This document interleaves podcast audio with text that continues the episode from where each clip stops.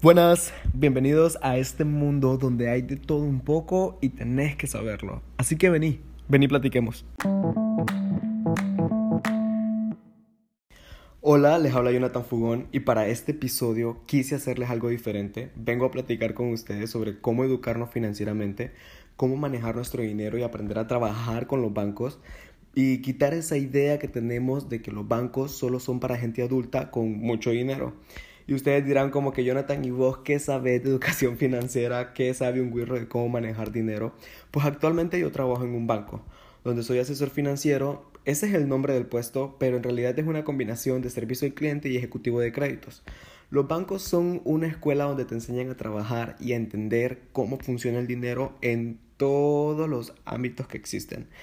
Y ya que esto forma parte de mi mundo, de mi vida, de mis experiencias, que es de lo que yo hablo acá, pensé que era buena idea hacer un episodio y dar así como pequeños consejos, tips, advertencias, como ustedes lo quieran tomar, eh, de que a mí me hubieran gustado saber cuando yo comencé a trabajar mis 18 años, o sea, a que alguien me hubiera dicho como que mira, esto es lo que tenés que hacer con tu dinero.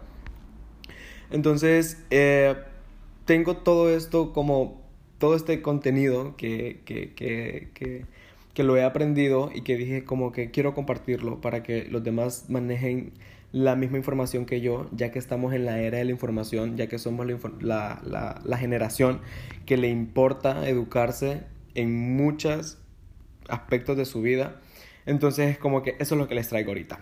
Ok, les traigo estos escenarios que son cómo nos clasifican los bancos por, los, por nuestros ingresos. Ya pues no importa la edad que tengan. Eh, están los que trabajan en empresas privadas o públicas, que estos serían los asalariados. Luego entran los microempresarios, que son los emprendedores, que hubo un brote de emprendedores en esta pandemia, así que todas estas personas que están generando ingresos ahorita y no saben cómo administrarlo, no saben qué es lo que se tiene que hacer con el dinero una vez teniéndolo, pues espero les guste este episodio. Para los que trabajan independientemente ofreciendo sus servicios, como los abogados, contadores, etc.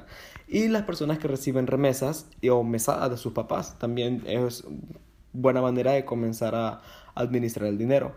Una vez percibiendo, ingreso, eh, percibiendo el ingreso, perdón, viene la siguiente pregunta. ¿Qué hago con el dinero que ya tengo?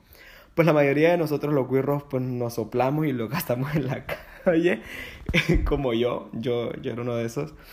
Ah, también de que tenemos que comenzar a entender de que todo funciona con dinero y funciona mejor si lo sabemos administrar.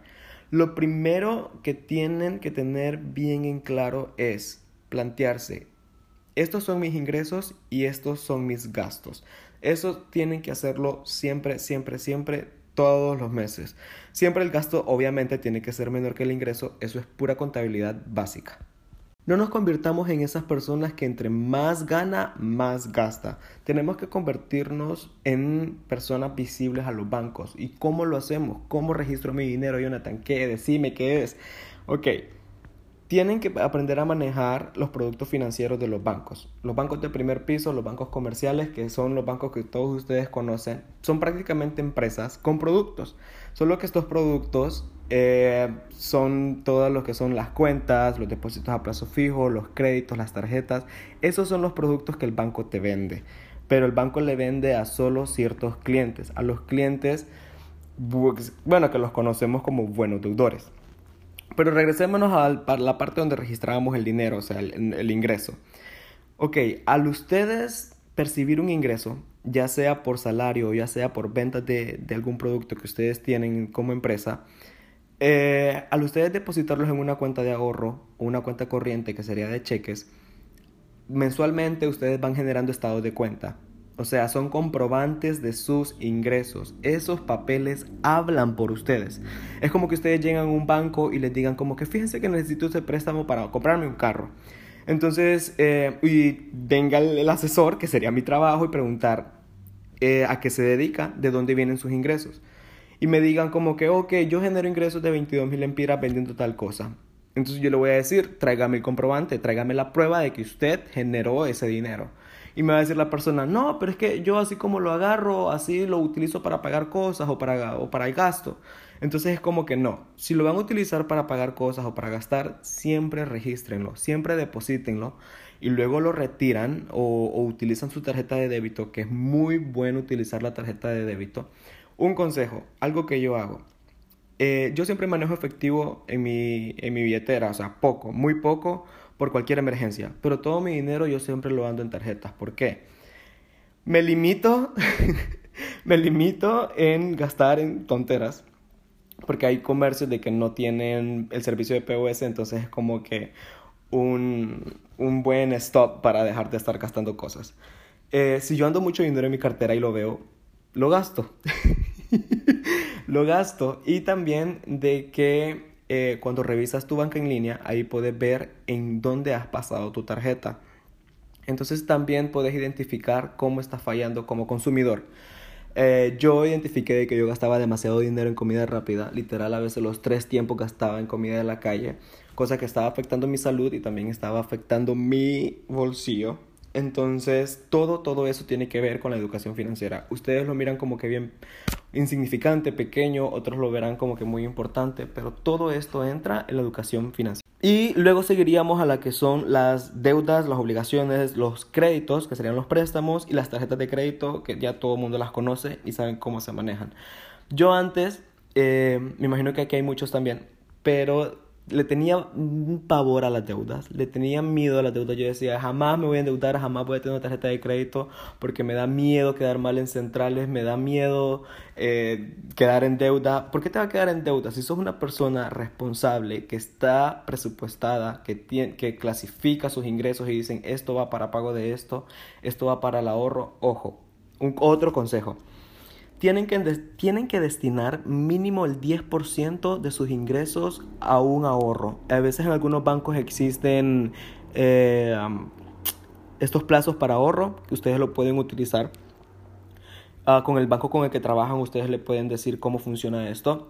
Eh, es bueno ahorrar. Se pueden fijar metas para eh, hacer un viaje, para montar un negocio, para comprarse algo. Puede ser en largo o corto plazo como ustedes quieran. Pero tienen que hacerlo, tienen que destinar, aunque sea muy poco para el ahorro. Dejen de comprarse esa coca de 50 lempiras, dejen de gastar tanto dinero en, en, en esas tiendas online. O sea, sí compren, apoyen, pero también sean inteligentes, cuiden su dinero. Decía, entonces estaban las deudas, que son las obligaciones, las centrales y los créditos. ¿Cómo funciona esto? Desde el momento que uno adquiere un crédito, ya sea línea de teléfono, un artículo en casas comerciales, ustedes ya saben de lo que estoy hablando, y o préstamos o tarjetas de crédito, inmediatamente entran a central de riesgo. Se escucha feo, todo el mundo le tiene miedo a esta tal central, pero literal es como un buró, es una, ¿cómo les digo? Es una red de clientes donde podemos ver el historial del cliente y ahí podemos leer si, eh, qué tipo de cliente tenemos enfrente, si es un buen deudor o un mal deudor. Entonces yo vengo acá a decirles que ustedes tienen que convertirse en buenos deudores. Si ustedes adquieren una obligación, por favor, páguenla en tiempo y forma. ¿Por qué? Porque ustedes al hacer esto eh, en centrales aumenta su score, aumenta un puntaje. Entonces así se precalifican los clientes. Así que el día de mañana que ustedes quieran algún préstamo, no, o sea, no miren los préstamos como que solo es para gente necesitada. Los préstamos son para personas que quieren trabajar el dinero.